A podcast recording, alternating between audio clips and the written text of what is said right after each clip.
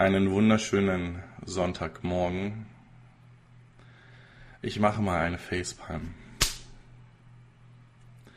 Okay, ich habe jetzt gerade 20 Minuten zu euch gesprochen, euch begrüßt, bin durch die ersten Artikel hier schon durchgegangen und stelle gerade fest, dass ähm, der Stream auf ähm, YouTube noch gar nicht live war.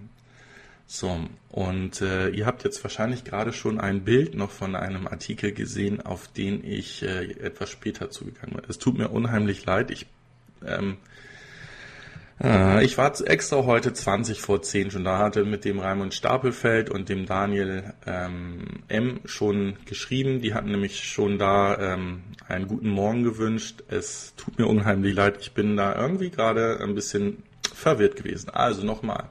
Herzlich willkommen an alle. Ich habe die Stefanie Basler gesehen, somit machen wir heute mal wieder, machen wir heute mal Ladies First. Wieder mal, kommt ja häufig bei mir vor, dass ich es übersehe. Und dann gehen wir die Namen durch, die wir sonst so haben. Also wir haben nämlich den Pro Prometheus da, den Daniel M., den Raimund Stapelfeld ist mit an Bord, Karl Cyber, Servus, den habe ich nämlich auch in Sinsheim getroffen. Sehr schöne Farbe von seinem Model S, die er da hat. Der Axel Müller mit seinem wunderschönen i3 ist auch dabei. FS ist mit dabei. Daniel P. ist mit dabei. Oder Andy P. ist mit dabei.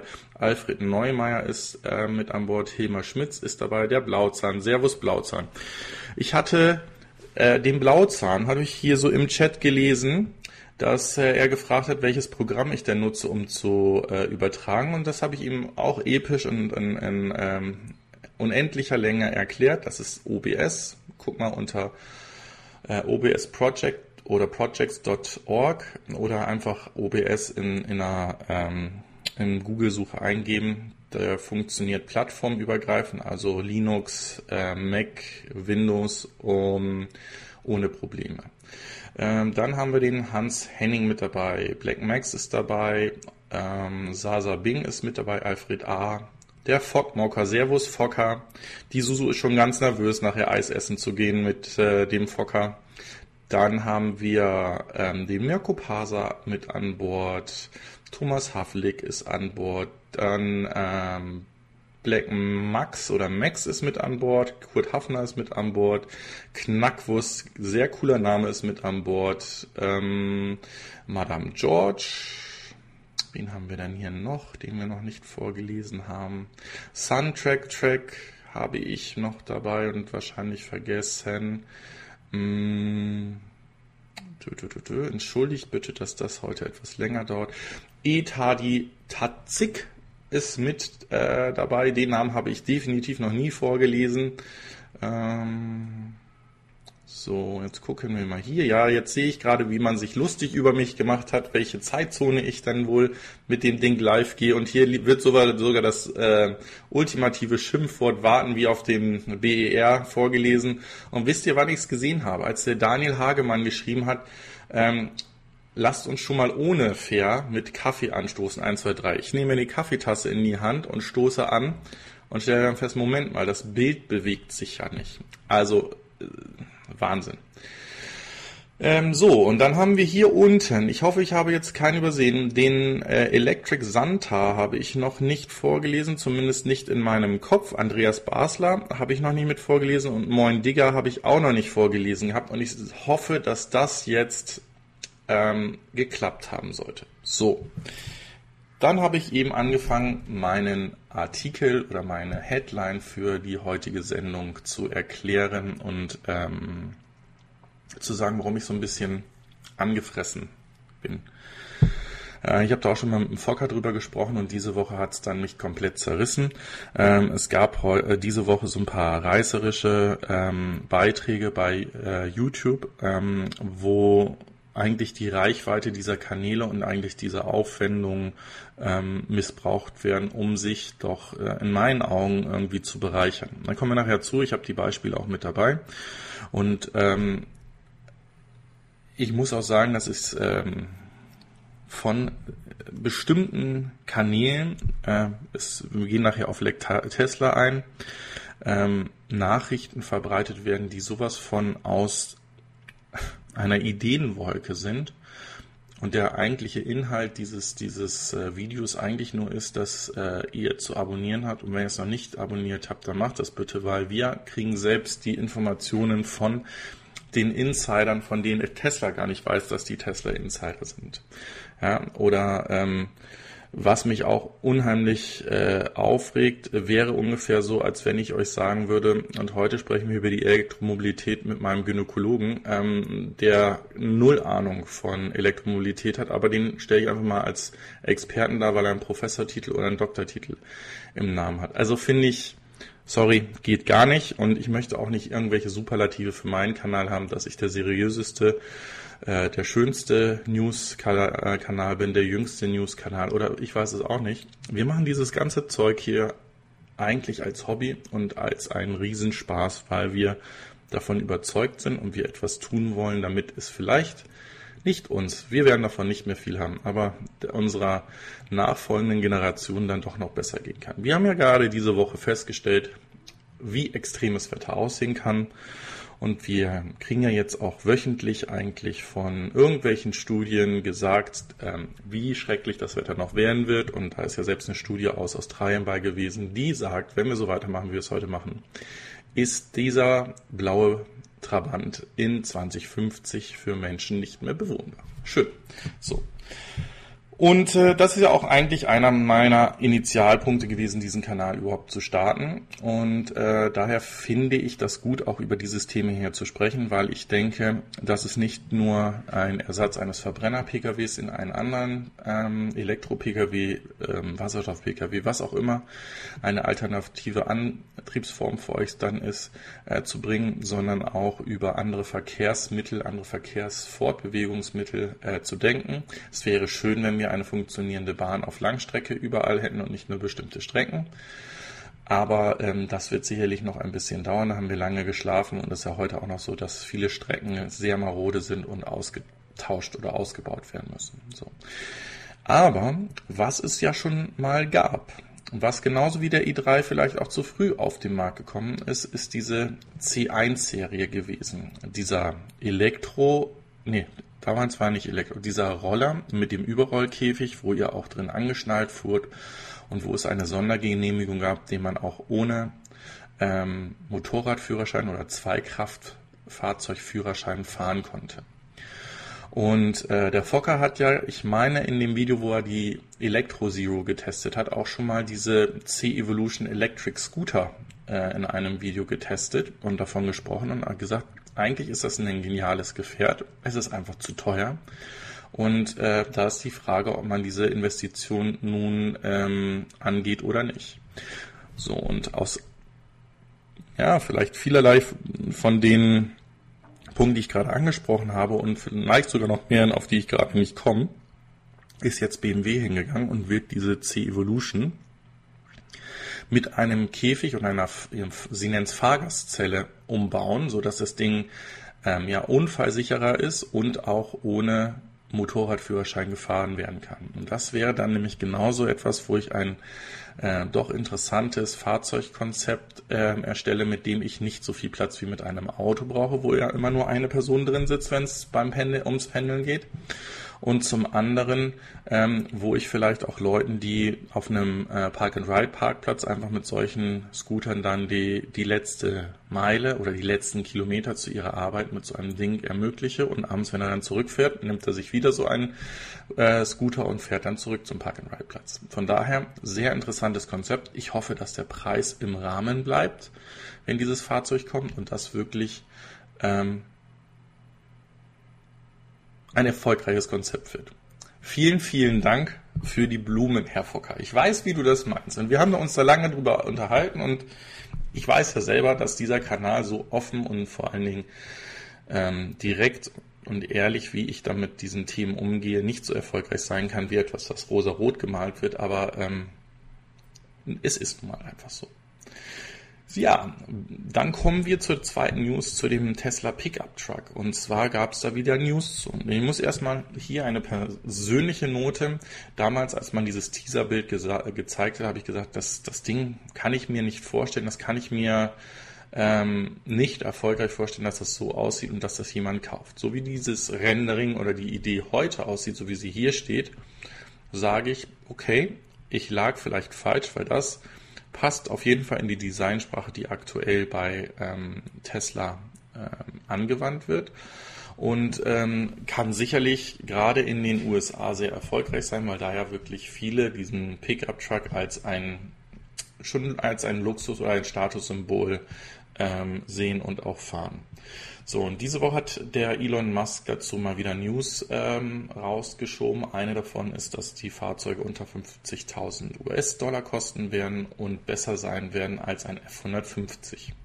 Der Vergleich zum F-150 ist daher, als nach wie vor das meistverkaufteste Fahrzeug der Welt ist. Und ähm, wenn ihr mal in den USA wart, dann seht ihr eigentlich sehr, sehr viele Generationen davon noch fahren. Also es ist nicht unüblich, dass da so ein 20 Jahre alter ähm, F150 an euch vorbeifährt, der irgendwie schon 300.000 Meilen auf der Uhr hat mit einem äh, Benzinmotor oder einem, Dieselmotor. Nicht, meine Diesel müsste dann schon der 350er sein. Ähm, also mit einem Benzinmotor und ähm, die fahren und fahren und fahren. So, und das ist ja genau auch das Thema. Diese Daily Use mit, ähm, wie nennt man das, dem Nutzfahrzeugcharakter irgendwie zu verbinden. Also für mich wäre das kein Fahrzeug, weil ich bin handwerklich so unbegabt, dass ich wahrscheinlich niemals irgendwas auf dieser Ladefläche transportieren würde oder transportieren wollen würde. Aber da gibt es anscheinend Menschen, die so etwas gerne machen ähm, und dafür könnte das sicherlich ein interessantes Fahrzeug sein. Interessant ist auch, dass ich jetzt mal die Frage in den Raum stelle, ob das Ding wirklich nur einen Dualmotor haben wird oder sogar drei Motoren. Denn da ähm, häufen sich ja die Aussagen, dass dieses neue Konzept, das ähm, Drivetrain-Konzept vom ähm, Next Generation Roadster mit einem kleineren Elektromotor an der äh, Frontachse und zwei starken Elektromotoren an der Heckachse, dass das auch ähm, nach und nach in die Evolution aller anderen Fahrzeuge einziehen soll. So, und jetzt ist dieses Fahrzeug noch nicht draußen und dann frage ich mich, warum sollte man bei einem Fahrzeug, was ja wirklich Nutzlast und, und Zugkraft braucht, nicht gleich auf diesen ähm, Punkt setzen. Und das ist ja auch genau dieses Thema. Es soll eine ähm, dynamische Luftfahrwerks, ähm, ähm, ein Luftfahrwerk haben und zusätzlich 300.000 Pfund Zugkraft haben. Das sind 100 50.000 Kilo, wenn ich das richtig gelesen habe. Kommt das hin? Kann das sein? Ähm, zwei Pfund sind ungefähr ein Kilo. Ja. Ja, 300 Pfund wäre zu wenig. Also, vielleicht korrigiert mich jemand, dass ich da kompletten Blödsinn erzählt habe, aber eigentlich in diese Richtung sollte das gehen. Finde ich interessant. Mal schauen, wann dieses Ding dann wirklich auf den Markt kommt. Ich denke, mit dem, mit dem Einstiegspreis, so dieser Unterschied zum 35.000 Model 3 und zum 50.000 Dollar ähm, Einstiegsmodell des Pickups, ähm, ist absolut im Rahmen und äh, stelle ich mir sehr interessant vor. So, ja, der Elon hat auch weiterhin ein bisschen geteased in Richtung äh, Tesla Roadster 2020, also dem Next Generation Roadster, der eben nächstes Jahr kommen soll.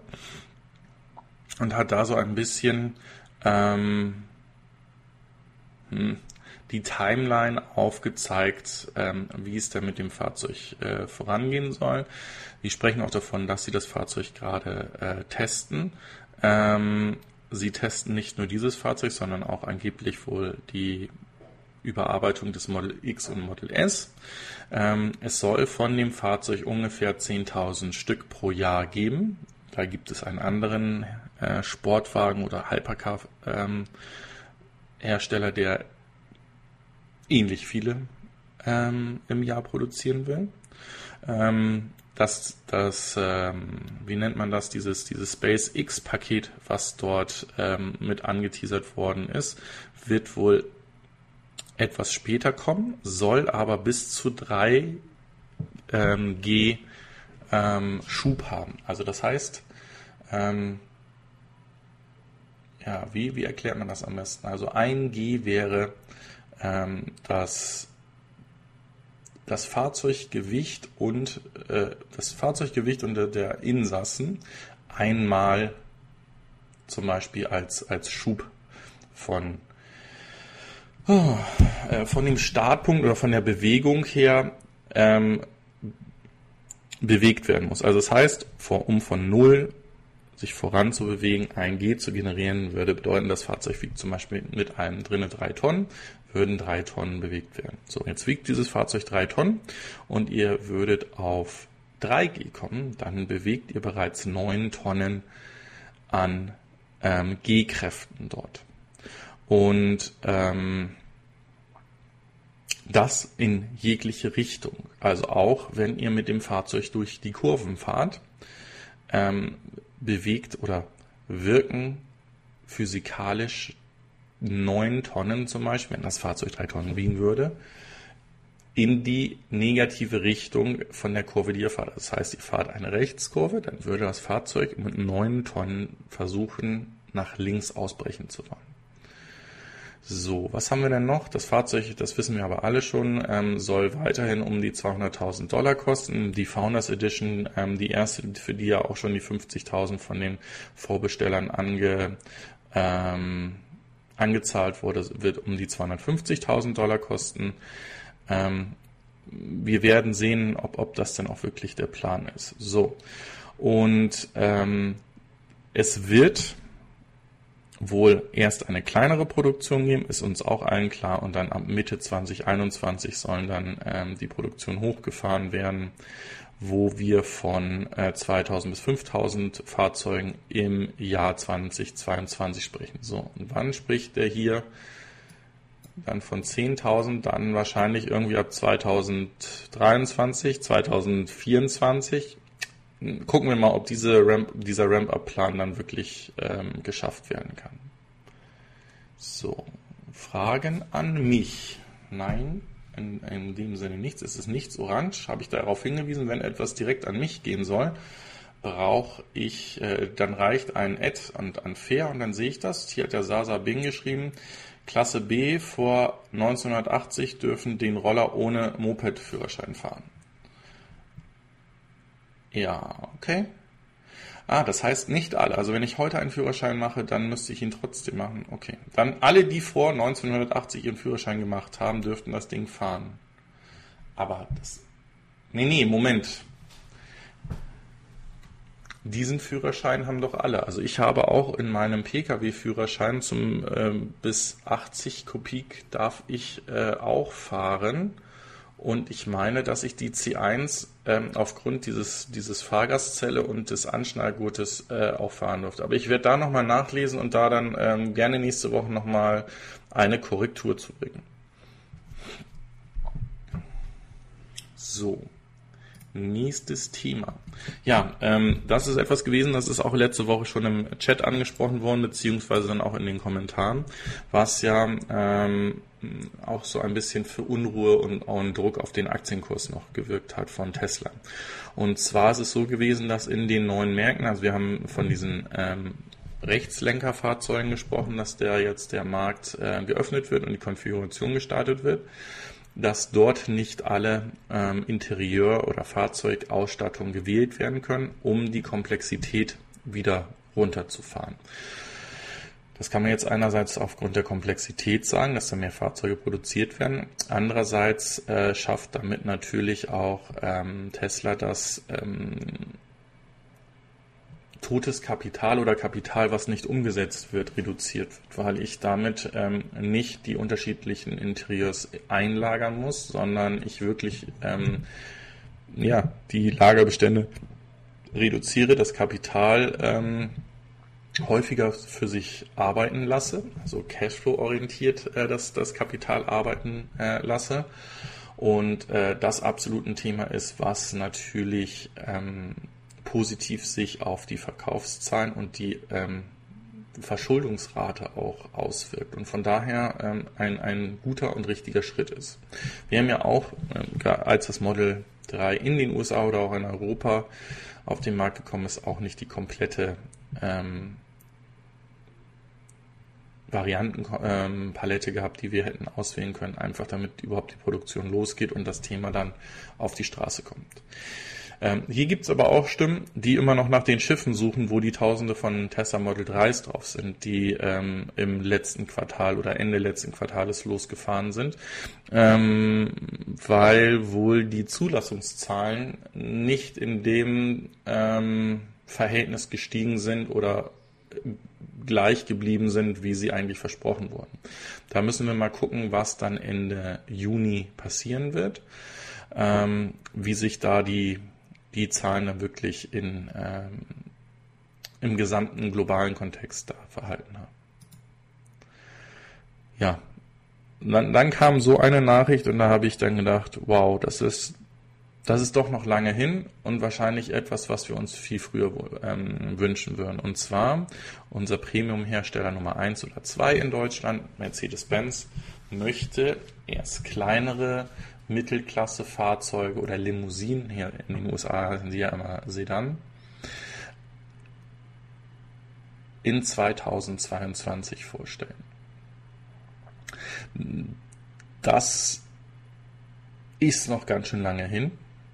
Aber wir wissen ja, dass diese Ramp-up-Phase für das, ähm, für diese EQC, nein, also langsam, nicht EQC, für die EQ-Serie ähm, jetzt noch das EQE-Fahrzeug, ein EQA-Fahrzeug, also das heißt eine elektrische e ähm, A-Klasse erst einmal kommen soll.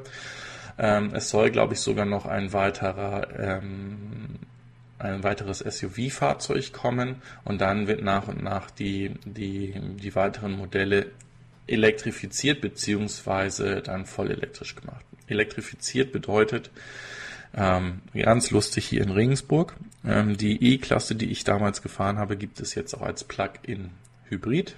Ähm, das ist ein Dieselfahrzeug und ähm, ihr wisst, dass die meisten Taxis in Deutschland von Mercedes kommen und so hat Mercedes hier ein ähm, Werkstattfahrzeug. Also was die denen mitgeben, wenn jetzt ein normaler Taxifahrer seinen Mercedes abgibt und das ist eben ein EQ wie heißt denn das Ding? Das ist eine E-Klasse EQ, heißt das, glaube ich. Und das ist halt genau dieser, dieser Plug-in-Hybrid. Wie gesagt, neu ist da, dass das einfach ein Dieselantrieb ist und äh, dass er zusätzlich den, den ähm, Akkubetrieb hat. Meines Wissens hat so etwas nur Peugeot schon mal angeboten gehabt. Ähm, allerdings nicht als Plug-in-Hybrid, sondern als Hybridfahrzeug.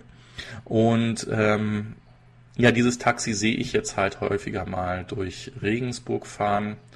Ähm, äh, ich glaube, der äh, Fahrer, der mit dem Ding unterwegs war, sagte, weiter als 16 Kilometer ist er noch nicht voll elektrisch gefahren, ist aber von dem elektrischen Fahren begeistert gewesen und hat gesagt, es wäre doch schön, wenn das irgendwie so um die 100 Kilometer wäre, dann könnte er nämlich wirklich einen Großteil, den er in der Stadt fährt, voll elektrisch fahren. Also es kommt auch dort an und das ist halt einfach ein Thema, da müssen wir uns wahrscheinlich noch gedulden und ich halte dieses mm, Rollout-Szenario für realistisch, aber auch sehr ambitioniert, weil VW stellt ja auch gerade bei seinem ambitionierten Ziel fest, dass ihnen die Lieferketten wegbrechen oder die Lieferversprechen, die sie hatten für zum Beispiel ähm, Akkuzellen, äh, nicht eingehalten werden.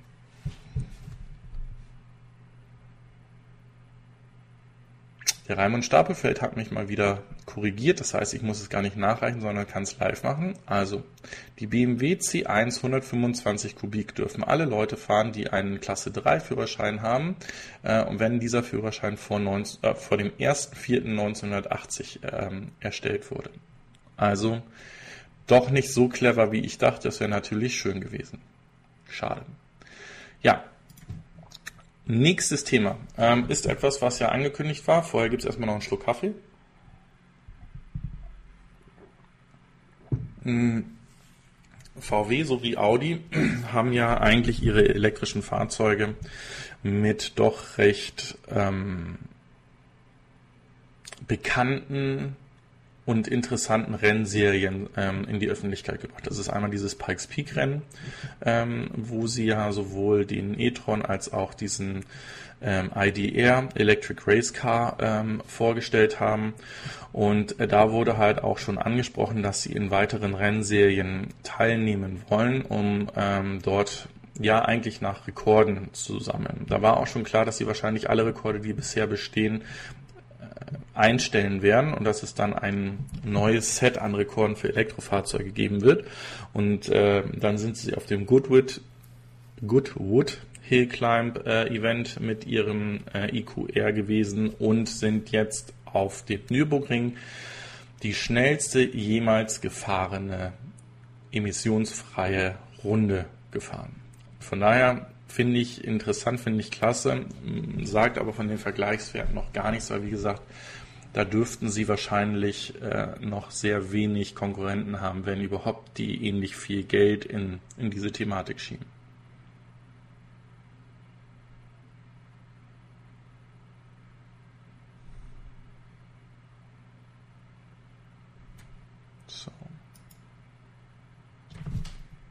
Das nächste Elektroauto aus dem VW-Konzern auf der MEB-Plattform, ähm, was wahrscheinlich unter 20.000 Euro zu haben sein wird. Jetzt gucke ich gerade mal, ob ich Blödsinn. Ja, soll unter 20.000 Euro zu haben sein. Ähm, es war klar, nachdem ähm, ja, Skoda seinen Citigo Ivy, also IV, ähm, nennen die ja diese ähm, Fahrzeuge vorgestellt hat, dass auch der E-Up und auch der äh, Mi als elektrische äh, Varianten rauskommen werden, weil die, die teilen sich nicht nur die Plattform, sondern die teilen sich auch noch ganz viele andere Dinge. Und ähm, somit ähm, war es nur eine Fragezeit, bis auch dieses Fahrzeug vorgestellt wird.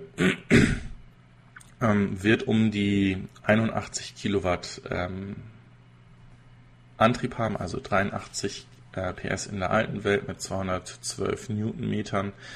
Ähm, beschleunigt von 0 auf 50, Achtung, von 0 auf 50 in 3,9 Sekunden und wird einen 36,8 äh, Kilowattstunden Akku drin haben, mit dem das Fahrzeug nach WLTP 260 Kilometer weit kommen soll. Und ich sag, das ist auch völlig egal, weil diese 36,8 Kilowattstunden ähm, und die Performance anhand des Elektromotors sind sowas von ausreichend für den äh, flüssigen Stadtverkehr ähm, und auch zum Pendeln, dass das genauso wie ich auch den, den i3 sehe, eigentlich ein perfektes Fahrzeug genau für diese urbane Gegend ähm, zum Pendeln oder als Zweitauto, wie auch immer, gesehen werden kann. Auf Langstrecke bin ich mir da nicht so sicher. Selbst wenn das Fahrzeug eine Schnelllademöglichkeit hat, ähnlich wie es ja bei dem i3 ist, denke ich, ähm, gibt es dort andere Fahrzeugkonzepte mit größeren Akkus, die wesentlich äh, besser dafür geeignet sind. Ähm, ich würde, würde so einen Mi oder so einen äh, Citigo nicht als, als primäres Fahrzeug nutzen, wenn ich wirklich lange Strecken fahre. Wenn, wie gesagt, wenn ich nur ähm, Kurzstrecke damit fahre, absolut geht das Ding auch als ähm, Erstfahrzeug. So, und Preis hatten wir hier gesehen, soll um die 15.000 Dollar liegen oder hier fast 12.000 Pfund. Das heißt, wir wären irgendwo, wären mit 15.000 Euro wären wir wahrscheinlich ziemlich gut bedient. Und wir wissen, dass dieser VW-Konzern immer gerne ähm, eine recht üppige Aufpreisliste hat. Das heißt, dass dieses Fahrzeug dann vielleicht wirklich unter 20.000 Euro bleiben kann. Jeden, auf jeden Fall unter 30.000, wo ja dann die doppelte ähm, Prämienförderung bei der ähm, Elektromobilitätsförderung kommen soll. Und äh, von daher sicherlich ein, ein sehr interessanter Preis und äh, auch auf jeden Fall ähm, interessant genug gegen einen Verbrenner ähm, dieses, dieses Mies anstinken ähm, zu können. Ha, jetzt, jetzt haben wir es. Der Raimund Stabefeld schreibt nochmal, der einzige Vorteil war, dass ähm, bei der C1 man keinen Helm brauchte. Und dann schreibt der Soul Electric Fan, Nee, nicht das Erstelldatum des Führerscheins ist ausschlaggebend, sondern wann man geboren ist und man den Führerschein vor dem 1.4.80 erlangt hat. Also ja gut, dann, dann haben wir das in diese Richtung klar äh, gemacht, wie, wo dran es lag oder wo ähm, was, was nötig ist, um diese C1 zu fahren. Dann ist es ja vielleicht ein guter Hinweis von mir an den Herrn äh, Scheuer, unseren vielen, äh, unseren Verkehrsminister, der sich ja jetzt auch als Fahrradminister feiern möchte, ähm, in die vielleicht dort innovativ vorzugehen und diese C1, wenn sie dann wirklich einen Überrollbügel hat und äh, Anschnallgurte hat, die nicht nur ohne Helm fahren lassen zu können, sondern die dann dem auch entsprechend auch wirklich von jedem, der einen Pkw-Führerschein gemacht hat. So. Und jetzt ist der Punkt da, wo bei mir es sich zerrissen hat. Das kann natürlich jetzt sein, dass Elektrik das ein bisschen reißerisch aufgenommen hat.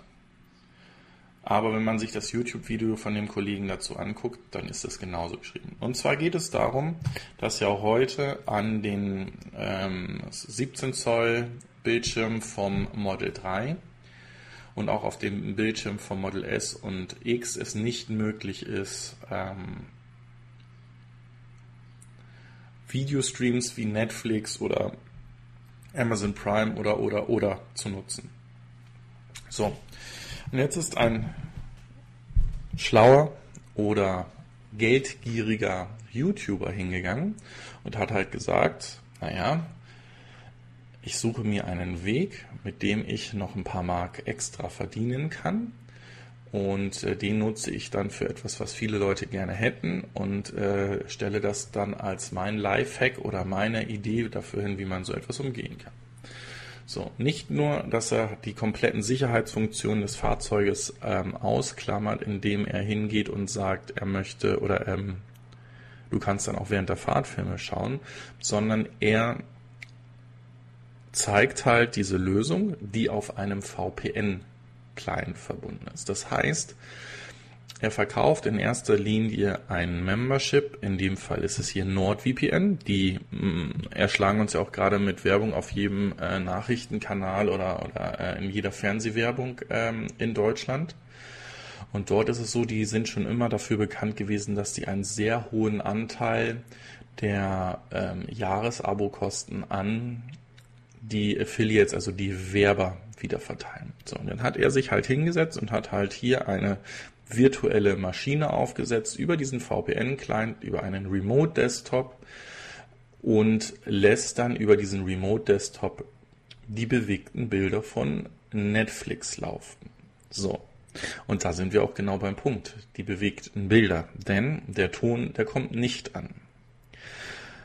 Auch dafür hat er eine Lösung. Er sagt einfach, all die Filme und Serien, die ihr gucken wollt, die ladet ihr euch nochmal nebenbei auf euer Telefon runter und startet dann simultan auf eurem Telefon, ähm, ja genau, also den Film oder die Serie, um den Ton zu haben. Und auf eurem Screen laufen, laufen dann die bewegten Bilder. Wie gesagt, äh, ob das eine Lösung ist, die irgendjemand interessiert, stelle ich einfach mal in Frage. Natürlich wird sie ganz anders verpackt dargestellt. Und äh, wow, also geht gar nicht und ich finde das einfach schlimm, ähm, so die Leute hinters Licht zu führen oder irgendwelche anderen Abo-Services über so ein Thema unklar gekennzeichnet zu verpacken und, und ähm, die Leute dazu ködern. Also ganz, ganz schwierig. So, der Soul Electric Fan schlägt hier den Kauf eines gebrauchten E-Smarts vor Tu vor für circa 7000 Euro mit einer Batteriemiete von 65 Euro im Monat.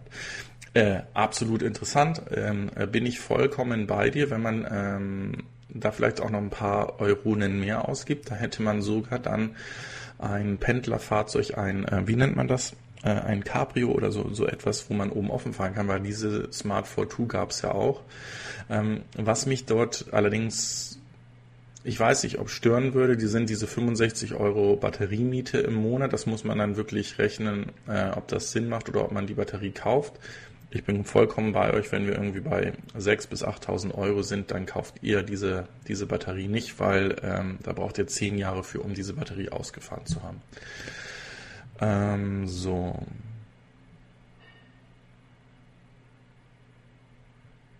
Oh, und der ähm, Christian Wehner schreibt, dass der Preis von den 11.905 Pfund der Preis für den Seat Mi in ähm, UK ist und das ist die Basisversion des Verbrenners mit 60 PS und einem 1 Liter Motor. Ähm, dann warten wir mal auf den Preis des Elektrofahrzeugs. Mir war das, war das so, dass es der Preis für den, für den Elektro-Mi sein soll. Das habe ich dann übersehen. Wie gesagt, das war einer der Punkte, wo bei mir dann diese Woche Kernschmelze war. Ähm, und der andere Punkt war dann wirklich, dass ich die Kim von Like Tesla hingesetzt hatte und ähm, so getan hat, als hätte sie Insights zu einem Insider von Tesla, der irgendwelche Leaks ihr mitgegeben hat. Und ähm, dann hat sie bekannte Renderings und Zeichnungen, die irgendwelche Fans oder Grafiker gemacht haben von der neuen Model S und X Serie ähm, in ihrem Video mit drin gehabt und eigentlich ruft sie nur die Leute auf, da äh, sich zu sie zu abonnieren und ähm, finde ich ultra shady und ähm, ja, sorry, es tut mir einfach leid, mag ich nicht. Servus Tino, lange nicht mehr gesehen. Den sehe ich gerade zum ersten Mal hier wieder. Servus. So, weiter geht es mit Tesla. Und zwar fangen sie an, und ähm, das ist wieder ein Verkaufsargument, beziehungsweise etwas, um das Thema Fully Self-Driving ähm, in die Wege zu rücken. Sie fangen mit sogenannten ähm, Softwarezugängen für diesen Fully Drive Service Paket an für ähm, ja, für Besitzer, die damit kein Problem haben, dass sie in so einem Early Access Programm sind. Also wir wissen, dass die Mitarbeiter von Tesla diese Möglichkeit angeboten bekommen haben, ähm, entweder das Fully Self-Driving komplett kostenlos oben drauf zu bekommen und dann müssen sie an so einer Teststudie teilnehmen und ihre Daten halt an, an Tesla übermitteln. Und jetzt wird hier dementsprechend die Flotte erweitert, indem ich auch das noch nicht an alle ausrolle, die das Fully Self-Driving Fully Self-Driving gekauft haben, sondern für Kunden, die ähm, die Einladung zu diesem Early Access Programm mit teilgenommen haben. So, und das sind mh, hm, häufig Tesla-Fahrer, die schon sehr lange dabei sind. Also wer mir da sofort immer bei diesen Themen in den Kopf kommt, der ähm, auch an solchen Programmen teilnehmen kann oder teil, wahrscheinlich auch teilnehmen wird, ist der äh, Rolf von ähm, der Kumpel vom Ofe, da aus ähm, Arizona war das, glaube ich, weil ähm, der auch zum Beispiel bei diesem Unterstützungsprogramm war, wo aktuelle Tesla ähm, Owner neuen Model 3 Ownern so ein bisschen die Fahrzeuge nahegebracht haben und einfach geholfen haben, da ähm, viele Fahrzeuge auf die Straße zu bringen. Und ähm, da kann, könnte ich mir sehr ähm, gut vorstellen, dass der auch an einem solchen Early Access Programm teilnimmt, weil er auch dann das Feedback erst einmal an Tesla gibt und nicht ein Video darüber macht, wie schlecht dieses Early Access Programm ist. Und das ist nämlich genau der nächste Punkt. Jetzt könnte man sagen, ja, jeder, der irgendwie Tesla YouTuber ist, wie auch ein Ben Sullins, die kriegen dieses Early Access Programm. Ähm, das kann natürlich genauso gut auch nach hinten gehen, indem das vielleicht so schlecht ist, dass man ähm, darüber berichtet und das natürlich dann einem Tesla extrem wehtut. So, Beispiel dafür, was leider nicht eingetreten ist, wie es eigentlich geplant war, ist ähm, diese Woche auch What's Inside gewesen. Ähm, die haben komplett auf Tesla umgestellt, haben jetzt zwei Model X und einen ähm, alten Roadster und äh, machen so ab und an mal ähm, Videos über die Teslas, beziehungsweise probieren sie es mit einem Akku-Pack zu laden oder ähm, gucken, was in so einem ähm, so einer Batterie drin ist und so weiter und so fort. Und da sollte es diese Woche darum gehen, dass äh, beide Fahrzeuge ähm, Softwarefehler hatten oder, oder sogar größere Fehler hatten und er dann ähm, gezeigt hat, dass er dann mit dem Fahrzeug erst einmal da, wo er in Utah wohnt, zwei Stunden nach Las Vegas in den ähm, Service Center fahren musste und ähm, zu seinem Erschrecken oder Verwunderung, oder vielleicht ist das auch gestaged gewesen, sind bei dem ersten Fahrzeug innerhalb von 24 Stunden alle Fehler behoben worden und bei dem zweiten Fahrzeug, wo es schon klar war, dass es größere Themen sind, da hat es nämlich, wenn er eingelenkt hat, gab es ein quietschendes Geräusch ähm, an der Luft, äh, an dem Luftfahrwerk. Äh, das hat dann vier Tage äh, gedauert, bis das erledigt war. So, und wenn ihr immer noch nicht genau wisst, wer dieser What's Inside ist, das ist der Typ, der sein Tesla Model S verkauft hat und einen Rand auf Tesla gemacht hat, weil er nach einem Jahr runtergefahrene Hinterreifen hatte. Und etwas Ähnliches ist jetzt auch passiert. Er hat einerseits über den positiven ähm, Service gesprochen, aber andererseits auch gesagt, ja, und dieser Service bei dem zweiten Model X hat ihn 700 Dollar gekostet, weil er hat nämlich ein X P100D sich gekauft, gebraucht. Da gab es wohl von diesen Inventory-Fahrzeugen ähm, sehr günstige Möglichkeiten, so ein Fahrzeug zu bekommen. Er hat nämlich auch Teile seines Referral-Programms, die er gemacht hat, dort äh, investieren können. Und da war es wohl so, dass einer der, der beiden Hinterräder abgefahren war und jetzt musste er, und dann hat er das ganz episch erklärt, und bei Tesla ist das so, nicht nur bei Tesla, sondern bei jedem Fahrzeug. Wenn man einen Reifen wechselt, muss man auch den anderen Reifen auf der anderen Seite auch wechseln ähm, dass das dann ihn 700 Dollar gekostet hat. Und da, wie gesagt, schaltet doch bitte erst einmal euer Hirn ein. Also, ähm, das, das geht ja gar nicht. Ja. So. Wie steht es eigentlich um den ID3?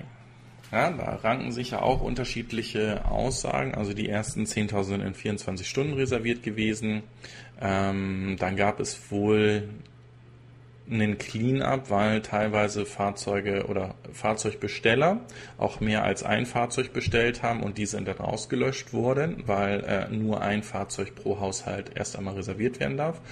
Und so ist es wohl, oder so jetzt hat VW bekannt gegeben über seinen Twitter-Kanal, dass sie 20.000 Vorbestellungen bereits haben und ähm,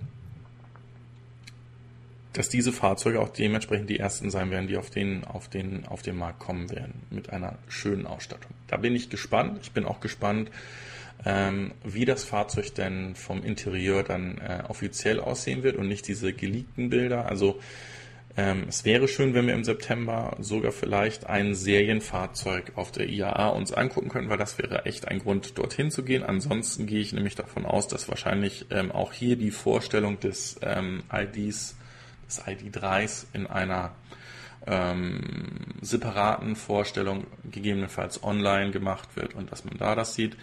Äh, VW, ich weiß nicht, habe ich das Ding drinne? Also ja nochmal eben hier Mouse over. Ist es. Äh, nein, ist es nicht. Ähm, es ist ja auch so, dass jetzt gerade dieses, dieses äh, Born Electric oder dieses ID Family ja bei uns vorgestellt wird als ähm, Fernsehwerbung. Und ähm, so ist es auch, ich habe das doch drin gehabt. Das, also ich meine, es ist.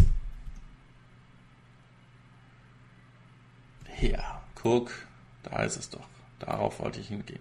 Dass genau in dieser Werbung auch auf den ähm, Dieselskandal ähm, hingewiesen wird.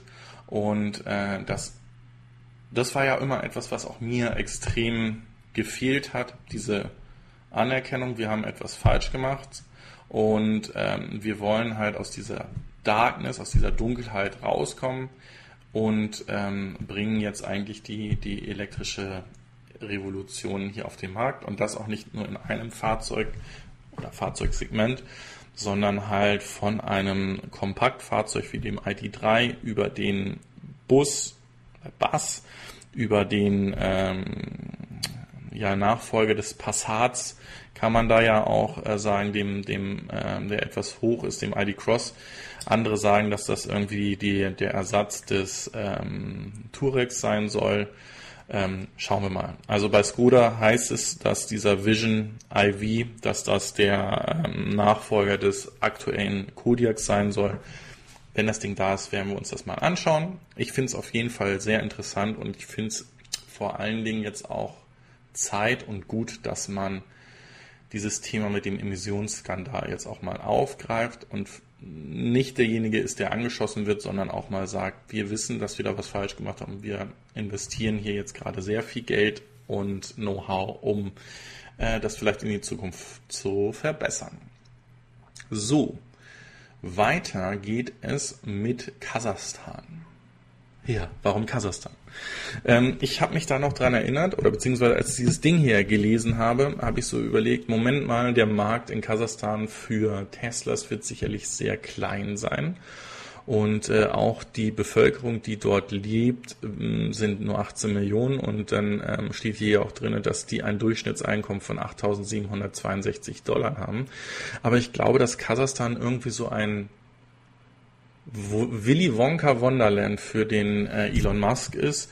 Ähm, vielleicht hat er da gute Kontakte hin und ähm, vielleicht hat er dort irgendwie ähm, ein bisschen mehr Know-how hin, weil auch bei dieser Sendung, bei diesem Podcast, bei dem Joe Rogan, wo er war, spricht er davon, dass ein Tesla-Fahrer in Kasachstan die ähm, Wasserdichtigkeit eines Model S ähm, ja bis eigentlich ins Extrem getestet hat und hier ähm, einen Tunnel mit Wasser geflutet hat und dann in dem Fahrzeug ähm, Gas gegeben hat und dadurch, dass die Reifen sich gedreht haben, ist dieser, ist das Tesla Model S dann dementsprechend hat sich da auch fortbewegt. Ähm, man hat es nie gesehen oder ich habe dieses Video noch nie gesehen. Wenn das jemand hat, bitte gerne ähm, anhängen und ich hänge es auch gerne mit in die Shownotes rein und hänge es auch in meine Playlist ähm, mit rein von sehenswerten Videos zur Elektromobilität. Aber ich glaube, dass das hier einfach so ja so, so ein so ein Land für einen Herrn Musk ist, äh, was er irgendwie interessant findet wahrscheinlich noch nie gewesen ist oder wenn er dort gewesen ist, halt wirklich Leute getroffen hat, die nicht den Querschnitt der Bevölkerung dort irgendwie äh, mitgingen. So, jetzt schreibt der Andi P. nur die Antriebsaktie und äh, bei Allrad wird empfohlen, die Räder gleichzeitig zu wechseln, da das Differential kaputt geht. Also soweit ich weiß, kannst du in Deutschland, selbst wenn du einen Hecktriebler hast und vorne gehen dir die Reifen kaputt und du hast auf der einen Seite 7 mm und auf der anderen Seite ähm, machst du einen, einen äh, Plattenreifen, hast du einen Plattenreifen, darfst du damit nicht fahren. Aber ja, vielleicht bin ich auch dort falsch oder das sind, das sind Aussagen, die mir die äh, ATUs und äh, anderen Kfz-Werkstätten dieser Welt mitgeteilt haben, dass das nicht richtig ist.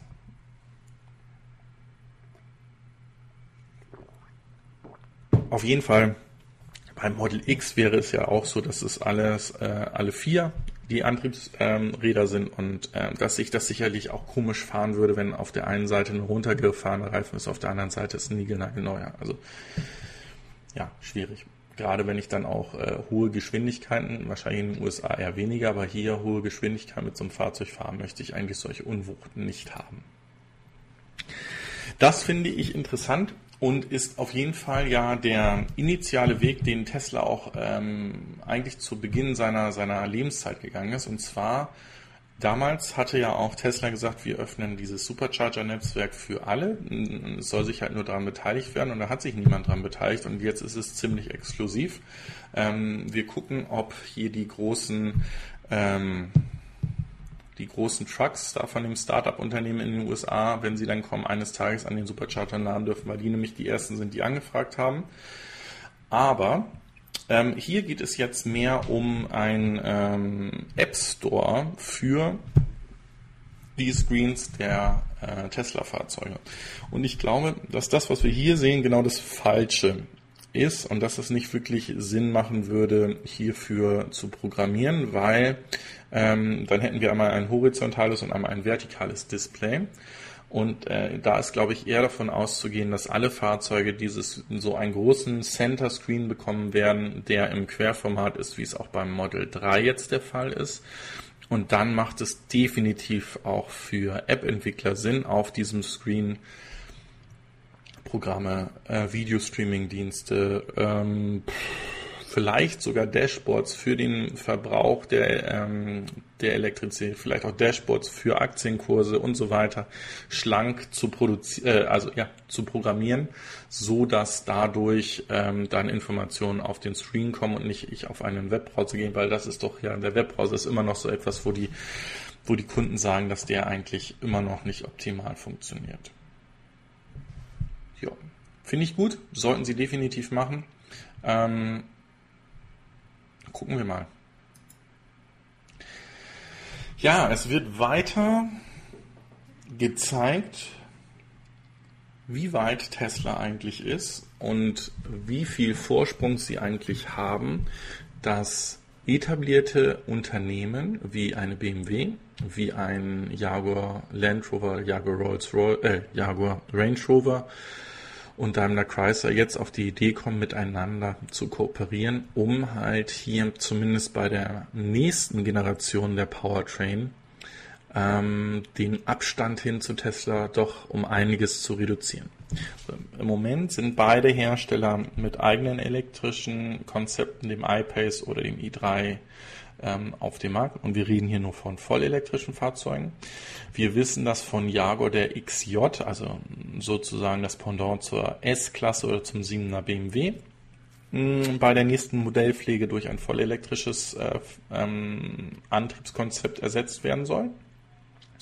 Und äh, ja, diese Woche ist halt genau bekannt geworden, dass diese beiden Firmen miteinander jetzt kooperieren, um hier das Know-how und das Wissen zusammenzuführen und, und hier ähm, Investitionskosten halt ähm, ja nicht klein zu rechnen, aber besser zu verteilen zu können. Und äh, ich denke, dass das auch ein, ein wichtiger Punkt ist für Sie und äh, dass das auch definitiv etwas ist, was nochmal zeigt, warum Tesla so viel Know-how ist und, und äh, warum auch vielleicht die äh, Aktienkurse ähm, von Tesla dementsprechend ähm, gerechtfertigt sind. Da ging es ja zum Glück diese Woche einiges wieder hoch. Ich glaube, 112 war der, äh, 212 war der höchste Kurs, den wir hatten.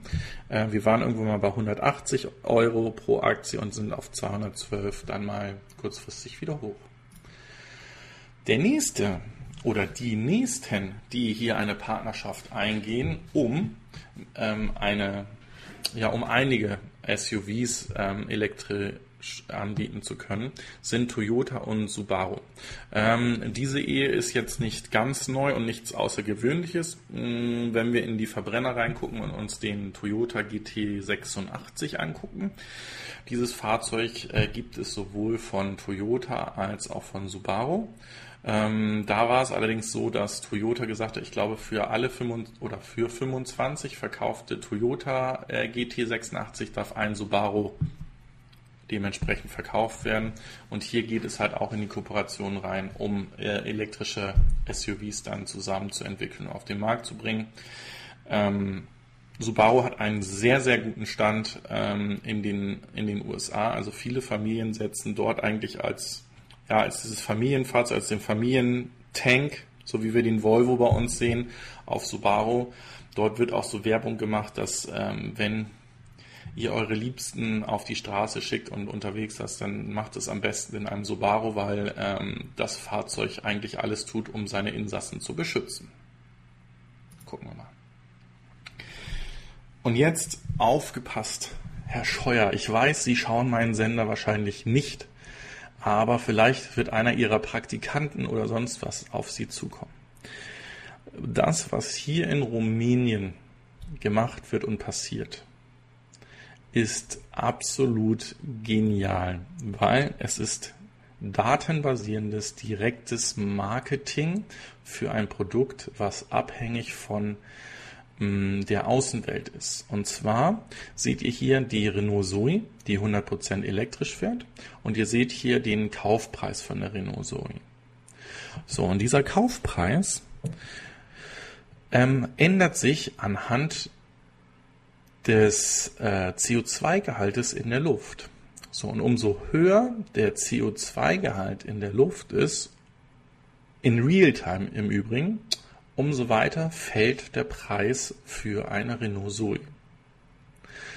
Und das finde ich ist ein absolut genialer äh, Marketingweg, ähm, den sie hier gehen, wo wirklich gezeigt wird, ähm, was der was gerade die Wirklichkeit ist anhand dieser, dieser ähm, Messwerte und äh, wie günstig ich gegebenenfalls dann an so ein elektrisches Fahrzeug rankommen könnte. So, und warum ist das für Herrn Scheuer interessant? Weil genau auf solche Themen könnte man hingehen und sagen, so jetzt passt mal auf, wenn die CO2-Werte so und so überschritten werden, dann gibt es zum Beispiel einen erhöhten ähm, Satzförderung für diese Fahrzeuge. Und nicht nur, dass ich das äh, konkret auf alle Fahrzeuge ausschütte, sondern wirklich hier konkret in den Städten, wo die lokale Emission zu hoch ist. Oder ich, ich könnte mir so viele, das ist Daten, das sind datenbasierende Geschäftsmodelle oder datenbasierendes Marketing. Ähm, da gibt es so viele Möglichkeiten, das noch ähm, auszuschmücken, besser zu machen, noch weiter voranzukommen. Und das finde ich einfach genial. Und hier zeigt uns Bukarest ähm, und Renault in Bukarest, wie man ähm, dieses Thema sehr, sehr clever angeht. Also finde ich wirklich super. Ja, New Jersey, wo ich jetzt gerade letzte Woche ja auch äh, unterwegs gewesen bin und kaum bis keine Elektrofahrzeuge äh, gesehen habe, strebt hier als, ähm, wie soll ich das sagen, als ein Bundesstaat an, ähm, eins der saubersten Bundesstaaten zu werden. Äh, sie legen jetzt nicht nur Wert auf voll äh, Zero Emissioncy. Hier steht, sie wollen 330.000 ähm, Zero Emissioncy Fahrzeuge haben. Ja, sie setzen aber auch einen großen Anteil auf äh, Plug-in-Hybride, also wollen hier definitiv die die Emissionen reduzieren. Was mir definitiv in New Jersey aufgefallen ist, und das ist mir in den anderen Bundesstaaten, in denen ich unterwegs bin, noch nicht aufgefallen, dass dort sehr kleine und sparsame Fahrzeuge auch sind. Also wer schon mal in den USA war, der wird wahrscheinlich diesen wie heißt denn dieses, dieses, ähm, dieser ganz kleine SUV von Ford, der ist da zum Beispiel rumgefahren. Oder ähm, es fahren dort sehr viele Souls rum. Nicht EVs, aber Souls von Kia fahren da sehr viele rum. Und das sind für die USA oder gerade da, wo ich im Süden häufiger in Atlanta unterwegs bin, doch schon sehr kleine Fahrzeuge, weil da ist, glaube ich, immer das erste Fahrzeug ein Truck äh, mit dem rumgefahren wird. Und ähm, ansonsten sehe ich auch eher immer äh, große Limousinen, die, ähm, die gefahren werden. Und das finde ich sehr interessant. Also wie gesagt, ich hätte es nicht gedacht, dass das gerade aus New Jersey kommt. Und das Ganze soll bis 2025 passiert sein. Gucken wir mal, ob sie dieses Ziel einhalten, weil wir sind ja auch weit von unserer Million Fahrzeugen bis 2020 noch entfernt.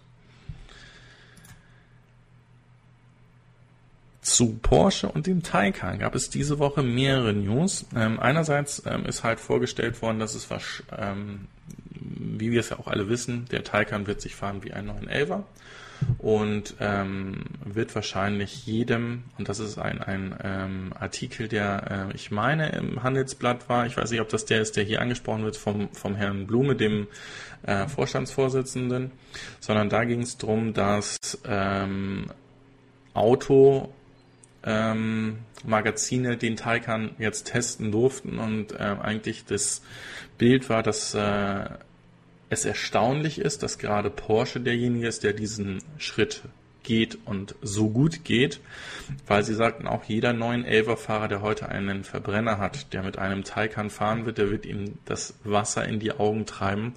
Und der wird wahrscheinlich ganz schnell sich einen Taycan wünschen. So, da sind wir beim zweiten Teil dieser Nachricht, die wir hier haben. Wir hatten davon gesprochen, dass Tesla anstrebt, 10.000 Fahrzeuge im Jahr zu produzieren von seinem Next Generation Roadster. Und hier ist es so, dass es wohl etwas weniger als 10.000 Fahrzeuge jetzt werden. Ähm, das kann mehrere Gründe haben, warum. Aber ähm, hier ist sicherlich davon auszugehen, dass es hier auch noch Engpässe bei den Batterien geben wird, die ähm, zu dieser Aussage führen. Das ist nichts, was ich irgendwo gelesen habe. Das sind einfach ähm, Informationen der letzten Woche, die ich hier zusammenführe, weil ich glaube, der VW-Konzern an sich ähm, lieber mehr Fahrzeuge verkauft als ein Fahrzeug mit vielen Zellen drin. Das ist ja auch immer das, was ich sage muss jedes Elektrofahrzeug 100 Kilowatt oder sogar mehr im ähm, Akku-Pack haben oder reichen vielleicht auch irgendwie 50 und ich mache zwei Fahrzeuge draus und habe dann nicht nur einen glücklichen Kunden, sondern zwei. Ähm, Soul Electric Fan. So, ähm, Ford Fusion ähm, ist gleich Mini-SUV.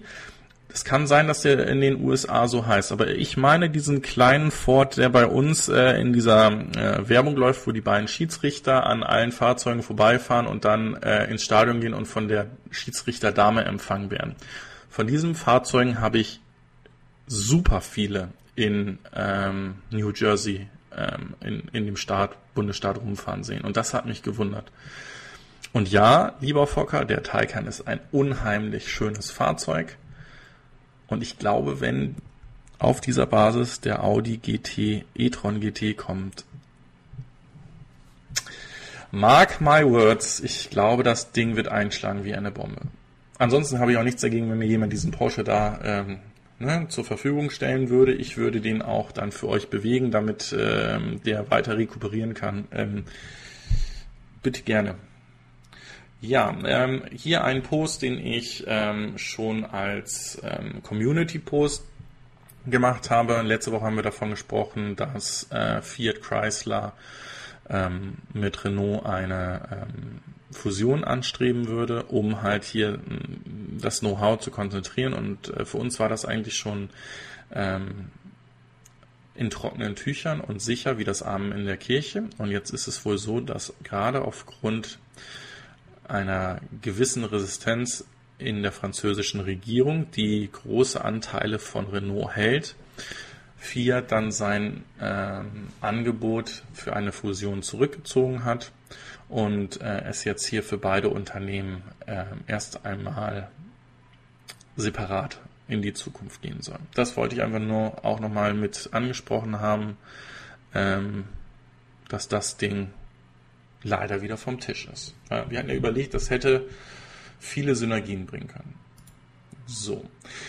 Das ist ein, ein wichtiger Punkt ähm, und ich denke, das zeigt auch nochmal, was es ist. Es ist nicht nur, ich bringe ein Elektroauto auf den Markt und es äh, wird erfolgreich sein, sondern ich muss diese Infrastruktur bauen. Und ähm, hier hat VW auf jeden Fall ähm, gut zugehört und mit äh, aufgeschrieben, als äh, Tesla diesen ähm, Rollout vor gut zehn Jahren begonnen hat. Denn sie sprechen auch hiervon, dass sie bis 2025 ähm, 36.000 ähm, Charging Points in Europa ja, in ihrem Ionity-Netz eigentlich mit aufbauen werden. Und das ist definitiv äh, eine gute Zahl. Ich denke aber, dass das ähm, in erster Linie Schnellladestationen sein müssen, so dass wir wirklich die ähm, wenig zu fahrenden langen Strecken damit wunderbar ähm, nachladen können, weil ähm, im innerstädtischen Raum oder auch für meine Pendlerstrecke habe ich eigentlich keine weiteren Wünsche an, an Ladeinfrastruktur. Also ich kann zu Hause laden, ich habe äh, 300 Meter entfernt sind äh, zwei ähm, öffentliche Ladesäulen, also mit jeweils zwei Ladepunkten ähm, wo ich mit Wechselstrom laden könnte. Ich habe es hier in jedem Parkhaus, dass da Parkplätze sind, wo ich nachladen kann. Das könnten gerne ein paar mehr sein, die müssen aber auch nicht 11 kW oder so schnell sein. Es würde mir da auch reichen, wenn ich damit 2 kW nachladen würde. Ähm, das ist ja einfach nur, um den Charging-Punkt aufrecht zu erhalten oder vielleicht ein bisschen mehr da drin zu haben von der Fahrt, die ich gemacht habe, ähm, als ähm, zum Start der Fahrt. Aber wie gesagt, ja, es ist hier verstanden worden. Ich hoffe, dass ähm, mit Ionity ist es zum Beispiel ja schon mal sichergestellt, aber ich hoffe nicht, dass jetzt irgendwelche Hersteller nochmal auf die Idee kommen, geschlossene Ladesysteme ähm, und Lösungen auf den Markt zu bringen, sondern dass das offen ist, dass hier auch andere Hersteller mit investieren und dass vielleicht es nicht 36 sind, sondern 63.000 bis äh, 2025 in Europa. Ähm, und dann reden wir mit unseren Kindern nicht mehr darüber, ähm, dass es irgendwann mal eine Knappheit an schneller Sonnen gab. So, Zeus 1982 schreibt, die Ladepunkte sind aber nur zu einem Teil für Mitarbeiter und keine Schnelllader. Habe ich was verpasst? Ähm, warum habe ich gesagt, habe ich gesagt, dass es für die Mitarbeiter sein soll? Also es werden 3000 bei den Dealerships äh, aufgestellt. Das ist ja auch so, wie es heute zum Beispiel bei Porsche ist. Der Porsche-Händler, der einen Taycan verkaufen will, der sollte heute schon so eine Ladestation haben. Es ist auch so, dass zum Beispiel die BMW-Händler, die E-Händler waren, ähm, ja einen Charge Pointer haben. Ähm, ich habe selber noch nie bei BMW geladen. Ähm, das ist ein anderes Thema. Dann äh, wird die Infrastruktur ja ELI, ist ja auch mit vorgestellt worden, als der ähm, ID vorgestellt wurde, dass dieser kommt, ähm, wird ein sehr interessantes Thema sein, weil es da nicht nur um Ladeinfrastruktur und den Verkauf von Strom geht, was äh, VW machen will, sondern die werden auch ähm, die Schnittstelle sein für das bidirektionale Laden. Also es wird zum Beispiel dort im Programm eine ähm, 20 oder 22 Kilowatt, Achtung, DC Ladestation geben oder ähm, Wallbox geben, die dementsprechend bidirektional ähm, Strom ins Fahrzeug und vom Fahrzeug nehmen kann. Und da gibt es dann natürlich auch das Thema, dass da ähm, wieder eine Vergütung für stattfinden soll. Okay, also der Zeus hat jetzt gerade nochmal geschrieben, dass es teilweise für, nur für Mitarbeiter sein soll. Ich habe es we will, du meinst das hier? We will be installing about 4000 charging points for employees. Und dann steht hier doch genau das, was wir, was wir gesagt haben. Also we will, uh, and many of these will be accessible to the public. Also es heißt, dass die nicht eingesperrt sind. Ähm, ja, also das wäre ja auch blöd, wenn, wenn du jetzt wirklich 4000 Ladepunkte eröffnen würdest, nur für deine Mitarbeiter. Klar wollen die auch laden, aber ähm, und das wäre auch anders. Lasst mich sortieren, meinen Satz neu bilden und nochmal neu anfangen. Also auch wenn diese 4000 Ladepunkte nur für Mitarbeiter wären, wäre das etwas Positives, weil ähm, wir wissen ja, dass ein Großteil ähm, von unseren Ladestationen äh, oder von unseren Fahrzeugen, die auf den Markt kommen, von entweder Leasinggesellschaften kommen, wo Firmenleasing passiert, oder eben von Mitarbeitern, die so ein Fahrzeug sechs, acht, neun Monate fahren und das dann auf den Markt kommt. Das würde also bedeuten, dass es dann mehr Elektrofahrzeuge für die Öffentlichkeit auch gäbe. Hallo Susu, möchtest du Hallo sagen? Nein, möchtest du nicht? Okay, dann nicht. Ich bin bald fertig. Ja? Sagst du Hallo? Einmal winken in die Kamera? Der Fokker ist auch da. Uh -uh. Den siehst du nachher noch. Gut, alles klar. Ja, entschuldigt bitte die Störung. So, ja, ne, wir reden immer davon, dass wir im Westen oder in den westlichen Ländern das Thema Elektromobilität und Reduzierung der ähm, CO2-Ausstöße reduzieren wollen und ähm, vergessen eigentlich, dass ähm, wir nennen es ja Schwellenländer oder Emerging Markets.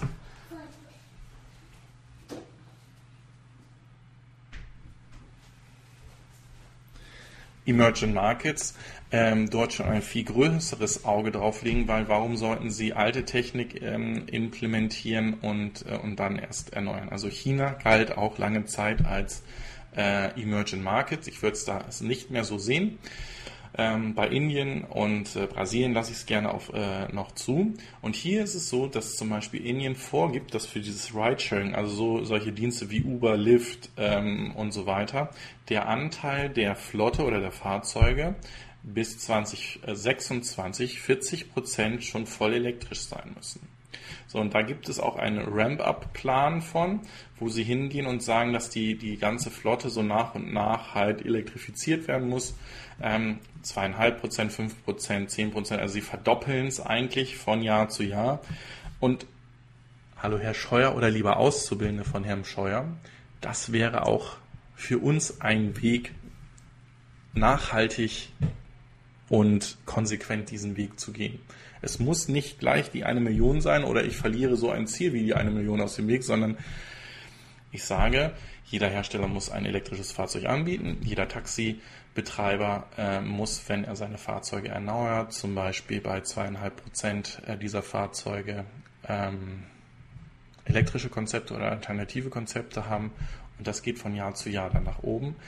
Genau das ist der, der Weg, der da zum Erfolg führt und nicht die Brechstange. Oder, so wie der Fokker ja immer sagt, wenn sich Taxiunternehmen dazu bereit erklären, solche oder Ridesharing-Dienste bereit erklären, Elektrofahrzeuge zu nehmen, dass dann zum Beispiel der Staat auch einfach sagt, dann verzichten wir, wie es zum Beispiel in, in Norwegen ist, auf die Steuer dieser Fahrzeuge, machen sie dadurch günstiger und machen eigentlich einen Daumen nach oben, indem wir sagen, wir finden das gut, was ihr da macht und dass ihr an die Nachhaltigkeit denkt nicht anders ist, Elektromobilität in Norwegen so erfolgreich geworden?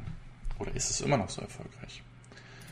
So, und wie machen wir das in China? Wir haben gerade davon gesprochen. Ja, China, wenn ihr da heute ein Auto kauft, wenn ihr zu denjenigen gehört, die im Management oder die wirklich einen gut bezahlten Job dort haben und ein Auto habt, dann habt ihr wahrscheinlich nicht nur ein Auto, sondern zwei oder drei, weil anhand dieser ähm, Nummernschildlotterie, die man da eigentlich hat, ähm, dürfen die Nummernschilder nur mit einer bestimmten Nummer an einem bestimmten ähm, Werktag fahren. Das heißt, wenn ihr jeden Tag fahren wollt, braucht ihr eigentlich mehrere Fahrzeuge, die unterschiedliche Nummernschilder und Nummernschilder ähm, Nummernkreise haben.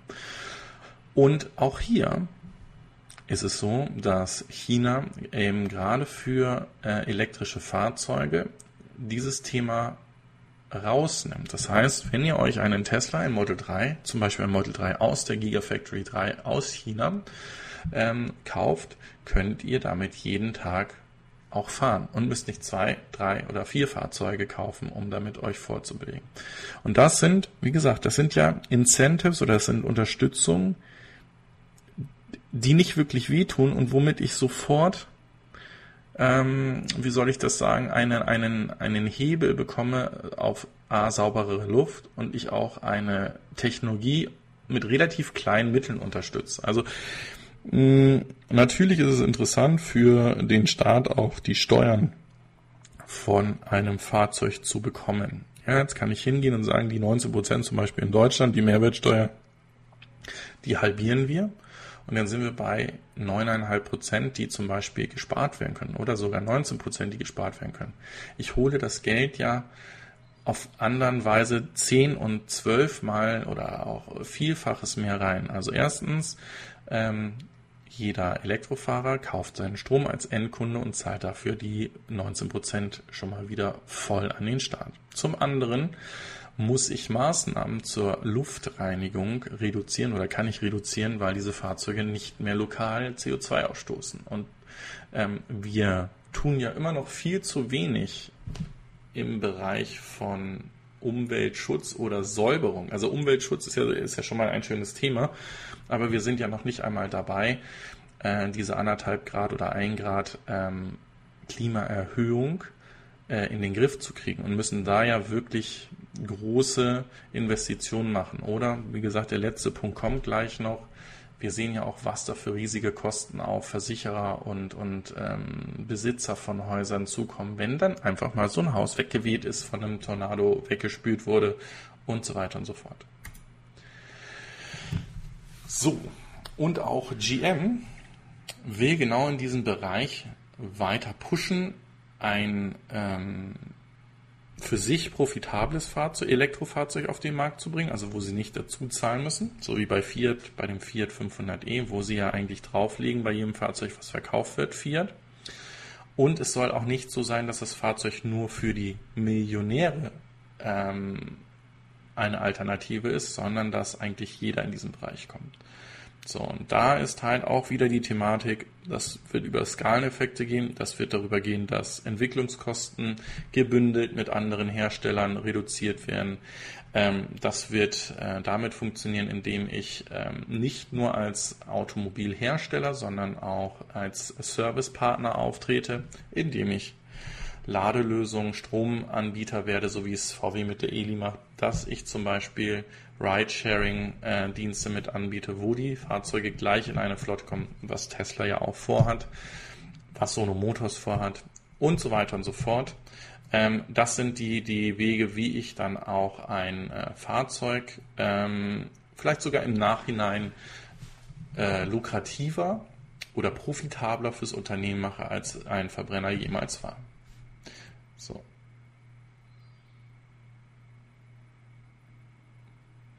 Ja, sie ist da ein bisschen schammig äh, geworden, die Susu. Auch ein Fokker lässt sie nicht hinter dem Ofen vorscheinen. Sie musste nur hochkommen, ihre neue Kuscheldecke zeigen äh, und äh, ist dann wieder verschwunden. Tut mir leid. Aber vielleicht taucht sie ja in einem Musikvideo eines YouTubers demnächst mal auf.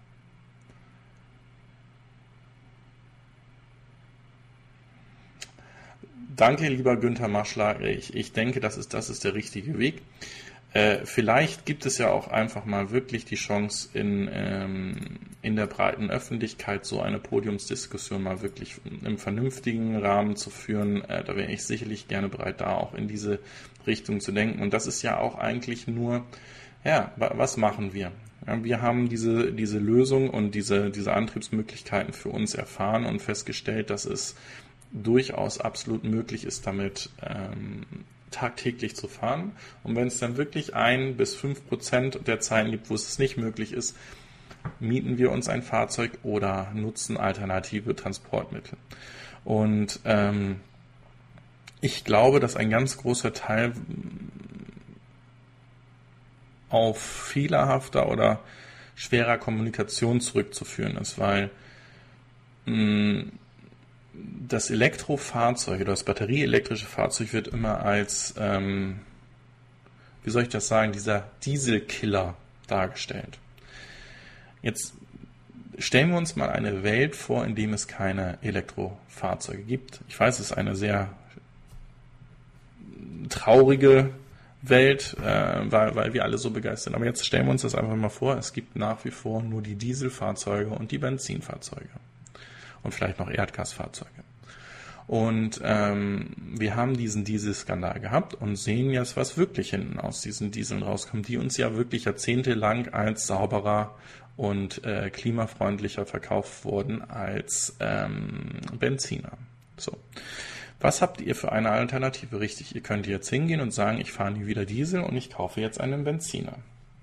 Ich gebe euch Briefe und Siegel, wenn ihr das machen würdet, in drei bis fünf Jahren wird dann der Benziner durch den Ort getrieben, weil nämlich die Abgase und der CO2-Gehalt bei einem Benziner ja viel höher sind. Ja, ich habe nicht dieses Thema mit NOx drin, aber CO2-Ausstoß ist dort wesentlich höher. So, und jetzt passiert das nicht, sondern die Regierung greift ein oder beziehungsweise wie auch das in der Europäischen Union ist. Es wird diese Treppe nach unten definiert, was dann die CO2-Ausstöße über die nächsten zwei, fünf, zehn, 30 Jahre sein dürfen, wo wir dann hinkommen wollen. Und dann gucken wir uns alle mal tief in die Augen und sagen, mit den Werten, die da eigentlich verabschiedet worden sind, selbst wenn wir bei Nefts bleiben, was ja auch schon äh, tot ist, fahren wir in fünf Jahren eine E-Klasse Limousine mit einem maximal drei Zylinder Benziner. Und ihr könnt euch ungefähr vorstellen, wie mh, agil und wie viel Fahrspaß so ein Fahrzeug machen wird, was dann ja wirklich diese 95, dann unter 95 Gramm pro Kilometer CO2 ausstoßen dürfen. Also das muss auch in die Köpfe der, der Petrolheads rein, ähm, dass eigentlich jeder Elektrofahrer von, von Ihnen oder Ihnen die Berechtigung Ihrer Fahrzeuge noch ein bisschen verlängert, weil ansonsten würde das noch viel schlimmer enden. Und das ist sicherlich auch ein Punkt, dass man einfach mal, sehen wir meinen Namen mal wieder mit rein, fair betrachten muss und darauf ansprechen muss. So, was mache ich hier? Auf den falschen Knopf drücken. Machen wir aber mit den letzten drei, vier News noch weiter. Und zwar ist es so, dass Toyota nun doch elektrifizierte und elektrische Fahrzeuge vorstellt und so einen Fünfjahresplan darstellt. Und bei diesem Fünfjahresplan von ihren hybridelektrischen Fahrzeugen über Plug-in-elektrischen Fahrzeugen und auch batterieelektrischen Fahrzeugen so einen Ausblick gibt, was sie denn da dort bringen werden. Ich kann nur hoffen, dass Toyota nicht auf Shademo mehr setzen wird, sondern CCS mit angehen wird und äh, dass es damit dann ähm, in die Zukunft auch von Toyota geht. Wir wissen, dass es gleich auch bei Lexus passieren soll. Da wird es wahrscheinlich nicht so viele Modelle sein, aber äh, wir können davon ausgehen, dass es da wahrscheinlich eine Premium-Limousine und ein Premium-SUV auch mit ähm, batterieelektrischen Antrieb dann geben wird. Wenn da dann weitere News zu da sind, wird es auch dazu gehen. So, im Moment zu meiner aktuell absoluten Lieblings-EV-Firma, Hersteller, Startup slash ähm, zukunftsträchtige Unternehmen. Äh, Rivian ähm, macht es eigentlich ganz geschickt, nicht reißerisch, sondern bringt halt ähm, so Themen, die, die für so ein Utility-Fahrzeug wie der Pickup oder dem, dem großen SUV sind ähm, immer sehr schön und nach und nach an dem Markt. Das heißt, sie machen Social Media, ähm, dass sie auch kontinuierlich sich in die, in die News ähm, damit katapultieren. Und auch hier wird es so sein, dass äh, das Fahrzeug ähm, Strom von Vehicle zu Vehicle geben kann. Also das heißt, ihr könntet einen Rivian mit einem Rivian laden. So. Was aber noch viel interessanter ist, ist, dass dieses Fahrzeugkonzept mit der Batterie, die da drin ist, auch für ja andere Themen genutzt werden kann, wie zum Beispiel, ähm, kommen wir zu dem Punkt hier hin, wie zum Beispiel als Campingfahrzeug umgerüstet werden kann. Wir hatten dieses Bild, dass da war es nur eine, ähm, eine Zeichnung, wo sozusagen eine mobile Küche hier unten drin ist, wo ja dieser Riesenplatz bei dem Fahrzeug drin ist. Und ähm, ihr dementsprechend auch Stromoutlets für euer Zelt, fürs, fürs Kochen, für alles Mögliche habt und eigentlich aus eurem Pickup-Truck, der eigentlich ja nur für den Weg zur Arbeit oder eben zum Handwerken ähm, genutzt werden kann, dementsprechend ähm, zu einem Multipurpose-Vehicle, also ja, mehr Anwendungspunkte macht. Und äh, das finde ich halt wirklich klasse, dass das wirklich so modular ist und nicht, also hä, es gibt auch andere Hersteller, da gucken wir auf VW mit diesem modularen Konzept des MEB-Plattform. Ähm, wenn ich diesen Strandbuggy habe, dann ist es sicherlich ein Spaßfahrzeug, was ich gerade, wenn ich in der Küstennähe wohne, dort einsetze. Und ähm, ich würde aber niemals damit auf die Idee kommen, damit durch Deutschland im Herbst oder Winter zu fahren, weil äh, ich würde wahrscheinlich hinterm Lenkrad erfrieren. Also das heißt, ich habe da nicht mehrere Gründe für dieses Fahrzeug, sondern es ist wirklich ein Fun-Vehicle für den Sommer, für die Sommermonate oder wenn ich halt am Strand lebe, vielleicht sogar mein, mein Daily Driver, weil es dort kaum regnet. Das ist hier natürlich anders, weil ich mit den verschiedenen Aufbauten, die ich habe, mit den verschiedenen Modulen, wo ich das Fahrzeug erweitern kann oder den Möglichkeiten selbst. Ne, jetzt denken wir mal weiter. Ihr fahrt mit diesem Fahrzeug in ein Camp rein und ihr könnt das komplette Camp damit versorgen. Ähm, und ähm, ihr bringt eigentlich einen mobilen Stromgenerator immer mit euch rum. Also von daher absolut klasse. Ich weiß, es ist kein Alleinstellungsmerkmal. Das ist, sind die Möglichkeiten, die die Elektromobilität mit sich bringt. Hier werden diese Konzepte aber bereits ausgearbeitet und dann mit angeboten. So. Und als allerletzt, das wollte ich eigentlich als ersten Punkt nehmen, gibt es nochmal einen Schluck Kaffee, dann ist nämlich auch dieser Becher leer. Geht es äh, nochmal um die Klimakrise beziehungsweise ich hoffe, dass es mehr und mehr Leuten, die auch das Thema ähm, Klima als ähm, eine Erfindung der Medien oder der Grünen oder der was auch immer in den ähm, Raum stellt, nochmal auch die letzte Woche so ein bisschen die Augen geöffnet hat, wie krass das Wetter bei uns auch schon in Europa geworden ist. Ähm, wir haben diese zwei Tage, diese extreme Wand, die aus Frankreich, Belgien rüber zu uns gekommen ist, die in Nordrhein-Westfalen, im Rheinland-Pfalz, in Baden-Württemberg ja für extreme Schäden gesorgt hat und ähm, zum Beispiel der, der Weather Channel, der ja auch recht ähm, gut darüber ähm, informiert hat. Also für mich ich kenne den WhatsApp-Channel sehr gut aus den USA und finde halt gerade die Informationsquellen, die sie, die sie dort verbreiten, sehr gut. Ähm, es ist definitiv ein Next Level ähm, Wetterberichterstattung, als wir es in Deutschland haben und dass die jetzt gerade sich in der Woche sehr stark auch auf Deutschland fokussiert haben und hier Informationen gegeben haben ähm, rund um diese extremen Wetterlagen, fand ich sehr gut.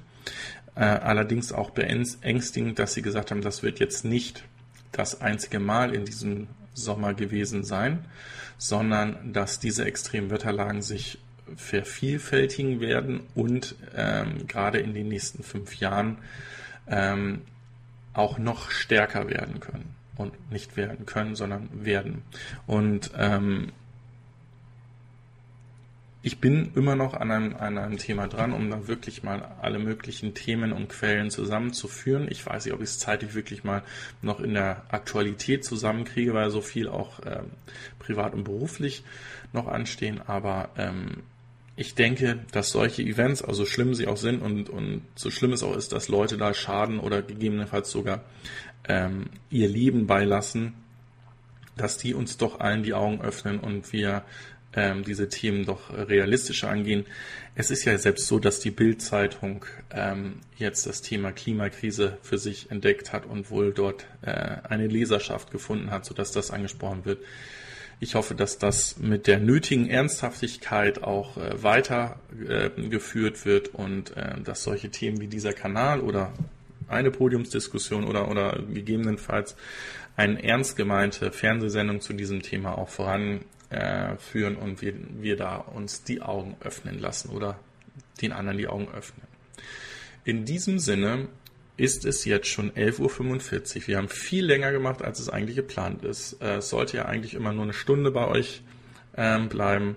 Ich hoffe, ich konnte euch wieder ein paar Themen der Woche ähm, aufzeigen mit ein bisschen Hintergründen. Ich hoffe, es hat Spaß gemacht. Ich hoffe, ihr habt den einen oder anderen auch vom Kanal Schräg ähm, gut vertreten mit den News, ähm, so dass ihr auch weiterhin auf dem Laufenden seid, auch wenn der Frank mal ein bisschen Energie in seine Akkus wieder reintankt. Er ist ja trotzdem tätig und schreibt und postet fleißig. Und ähm, freue mich schon auf die nächste Woche, freue mich auf die Kommentare, die ähm, jetzt kommen werden. Ähm, und ähm, auch gerne auf die Diskussion, die weiterführen wird. Ich werde jetzt den Stream noch ein bisschen weiterlaufen lassen, sodass auch hier das Ende dementsprechend dann äh, angekommen ist auf dem ähm, wie heißt das Ding? Livestream, Dashboard, wie auch immer. Und ansonsten freue ich mich schon sehr darauf, heute Nachmittag noch den Fokker zu besuchen. Und die Suso erst recht, weil äh, sie möchte unbedingt ein Eis mit ihm essen gehen. Wir gucken mal, wie wir elektrisch dorthin und wieder wegkommen und ähm, versuchen noch so unserer maximal gefahrenen elektrischen Kilometer mit dem ähm, i3 hinzukriegen. Und ich bin im Moment bei 277 Kilometern bei einer Durchschnittsgeschwindigkeit von 110 Stundenkilometer, weil ich ja das Fahrzeug ähm, täglich da auf der Strecke Regensburg-Wackersdorf fahre und bin damit eigentlich recht zufrieden. Und äh, so am Wochenende brauche ich nicht ganz so schnell fahren. Vielleicht schaffen wir da auch mal die 300 Kilometer. Dazu gibt's aber sicherlich auch noch mehr Videos. Ganz wichtig, diese Woche sind mir Leute aufs Dach gestiegen und haben da Zeug installiert und dazu wird es auch noch ein Video in den kommenden Tagen geben. Ähm, ich hoffe, es war interessant, ihr hattet ein bisschen Spaß, habt noch einen schönen sonnigen Sonntag und wir sehen uns bestimmt in der nächsten Woche oder sogar dazwischen schon wieder. Also, bleibt fair und wir sehen uns bis zum nächsten Mal. Ciao.